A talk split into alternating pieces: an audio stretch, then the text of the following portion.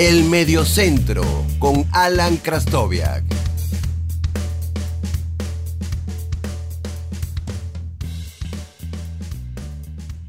Hola, mi nombre es Alan Krastoviak y les doy la bienvenida a un nuevo episodio del podcast del Mediocentro, el episodio número 15 de este podcast. En esta ocasión quiero repasar mm, cinco preguntas que el seleccionador nacional eh, José Peseiro debe responder antes del primer partido de eliminatoria rumbo a Qatar, o alguna de ellas quizás un poquito después de eso. Eh, sin más preámbulo, vamos a revisar esas cinco preguntas.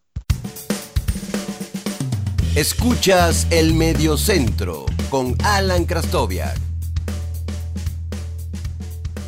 La primera pregunta que debe revisar el seleccionador José Peseiro y que ya se ha visto un poco de por dónde podrían ir sus intenciones es con respecto al encaje de Joseph Martínez en la selección nacional. La, situación de Joseph supera lo deportivo, supera lo estrictamente, eh, lo que ocurre estrictamente dentro de la cancha y va un poco más allá. Eh, será mm, menester de Peseiro, de luego de estas reuniones que ha tenido con varios de los futbolistas de la selección nacional, entender y oler un poco cómo está el ambiente. Eh, a nivel deportivo, un futbolista como Joseph en el contexto de la selección venezolana es totalmente necesario. Es un futbolista del cual prescindir no tiene mucho sentido. Sin embargo, como el fútbol en la realidad no es como el FIFA, habrá que entender un poco cómo, el, cómo la dinámica del grupo acepta a Joseph de nuevo y cómo Joseph también quiere incorporarse de nuevo a ese grupo luego de que los tres futbolistas quizás con mayor recorrido de la selección, Tomás Rincón, eh, Roberto Rosales y Salomón Rondón, ya hayan eh, manifestado su incomodidad con respecto a la, forma en la que actuó el, delantero estrella del Atlanta United.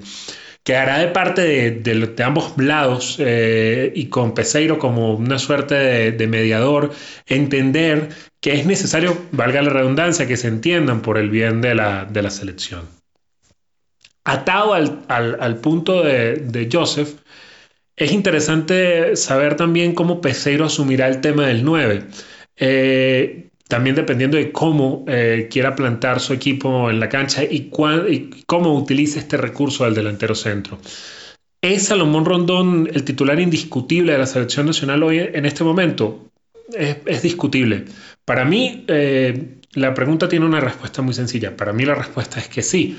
Pero muchos podrían alegar que debido al, retraso que sufre la Liga China para, arrancar debido al coronavirus, em, podrían haber otras opciones eh, sobre la mesa que también sean muy atractivas para cubrir este puesto. Incluso el mismo Joseph, eh, de quien obviamente eh, es, es, notorio que su intención es también ocupar esa posición en la selección nacional luego de hacerlo con tanto éxito en el equipo de la ciudad de Atlanta habrá que observar cómo Peseiro maneja también, sin tener bancos de pruebas, que son muy importantes, eh, esta situación y las jerarquías que hay dentro de la selección nacional, teniendo en cuenta que Salomón Rondón es probablemente uno de los futbolistas más importantes dentro de ese vestuario.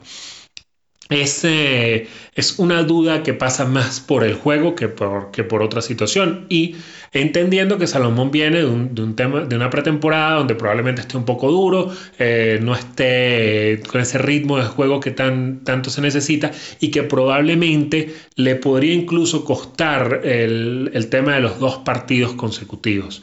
Hay que, tendrá que hilar muy fino el seleccionador nacional allí para poder hacer un balance entre lo que, entre ese respeto de jerarquías y lo que, lo que sería los resultados a nivel de la, de la, cancha. Y también en, este, en, este, en, esta, en esta misma línea, entender quiénes pueden ser los centrales de la selección. Eh, también entendiendo que hay un tema allí en la defensa donde hay un puesto que, que, tiene una incógnita no de hoy, no de ayer, sino de hace mucho tiempo y probablemente así mirando hacia el futuro. Eh, comprender cuáles serían esos centrales que mejor se ajusten a la idea de Peseiro entendiendo que el biotipo de central o el tipo de central que tiene la selección nacional es muy similar en, todas sus opciones, eh, es lo que lo llevará a decantarse por una u otra opción. La elección de esos centrales eh, nos dirá, entendiendo que muchas veces es el mediocentro el que te dice cómo el equipo va a jugar, pero que en este caso eso está bastante claro eh, de qué tipo de juego busca la selección en esa posición, son los centrales los que te van a decir si el equipo va a ser eh, uno que busque replegarse, eh, trabajar con un bloque bajo o si va a tratar teniendo en cuenta la capacidad ofensiva de sus futbolistas, de tratar de subir un poco más la línea defensiva. Escuchas el Mediocentro con Alan Krastoviak. Habiendo revisado las tres preguntas anteriores, nos quedan dos. Quizás las dos preguntas eh, que salen un poco de la cancha y que van a una planificación macro de lo que es la selección, que por las palabras del presidente de la Federación Venezolana de Fútbol en el momento del, nombramiento de Peseiro, eh, digamos que van más allá de las, eh, de, las competencias que esperan del portugués. El primer punto es el tema del lateral izquierdo qué hacer con el lateral izquierdo. Una de las opciones ha sido mover a Roberto Rosales a la izquierda y poner a Ronald Hernández en la derecha, pero estás moviendo a uno de tus mejores jugadores de posición sin poder, eh, sin poder disfrutar de todas las bondades que te da un futbolista en su posición natural. Le estás volteando la cancha a uno de los mejores jugadores que tienes, sin que eso necesariamente sea, como por ejemplo puede ser en el caso de un extremo, algo que pueda aprovechar.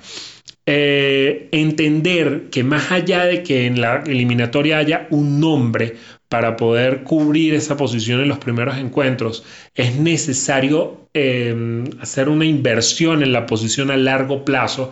Es, eh, es, clave. ¿Por qué? Porque la selección no puede seguir colocando parches en una posición para tratar de, eh, de cubrir un problema. desde, imagínense, desde Gabriel Sichero no hay un dueño claro de esa, de esa posición. Tenemos eh, de alguna forma una buena cantidad de laterales derechos. Eh, Roberto Rosales, Ronald Hernández, incluso Alexander González, que, desapareció de la órbita de la selección, pero que, que está allí, que ocupa esa posición. Pero por la izquierda no vemos ningún, eh, ningún jugador que claramente pueda equiparar el nivel del resto de la, de la selección. Esto es un tema que va más allá de, la cancha, es un tema de planificación que tarde o temprano la Federación Venezolana de Fútbol tendrá que acometer. Y teniendo en cuenta esa misma, mm, esa misma planificación, eh, la gran pregunta luego de esos dos primeros partidos de eliminatoria es qué hacer con la Copa América. En mi concepto, los seleccionadores nacionales han equivocado la forma de asumir eh, la Copa América porque lo han asumido de una forma competitiva y no de un banco de pruebas. Eh, lo hizo San Vicente, lo hizo Farías, lo hizo el propio Dudamel. No invirtieron en hacer pruebas en un ambiente competitivo de alto nivel. Yo creo que Peseiro debe entender que teniendo eh, para un torneo corto una, mm, la posibilidad de utilizar un esquema y una forma de, eh, de, encarar los partidos, como lo hizo, por ejemplo, Dudamel en aquella Copa América Centenario, donde eh, con un bloque bajo le quitó espacios a los rivales y pudo hacer un. Eh, pudo obtener buenos resultados, entender que eso no te iba a servir en el futuro y que estabas hipotecando los resultados de la eliminatoria. Eh, para Peseiro tiene que ser el objetivo más claro la eliminatoria y entender que esos partidos de Copa América, sean tres, sean cuatro, si logras pasar de grupo, sean un banco de pruebas que te pueda servir para utilizar lo que probaste allí en la eliminatoria, donde realmente es donde estás buscando un objetivo. Porque más allá de que Obviamente la clasificación al mundial es sumamente complicada y las probabilidades, eh, viendo la, foto previo al inicio de la eliminatoria, son, son escasas. Eh, tu, tu inversión tiene que ser para esos partidos. Estas son cinco preguntas dentro de todo el contexto de la selección que atacan puntos muy, eh, muy, muy exactos, cosas muy puntuales sobre las cuales considero que el seleccionador nacional tiene que poner eh, la lupa y entender cuáles son las mejores opciones para que la selección pueda tener el mejor rendimiento de cara a esa eliminatoria.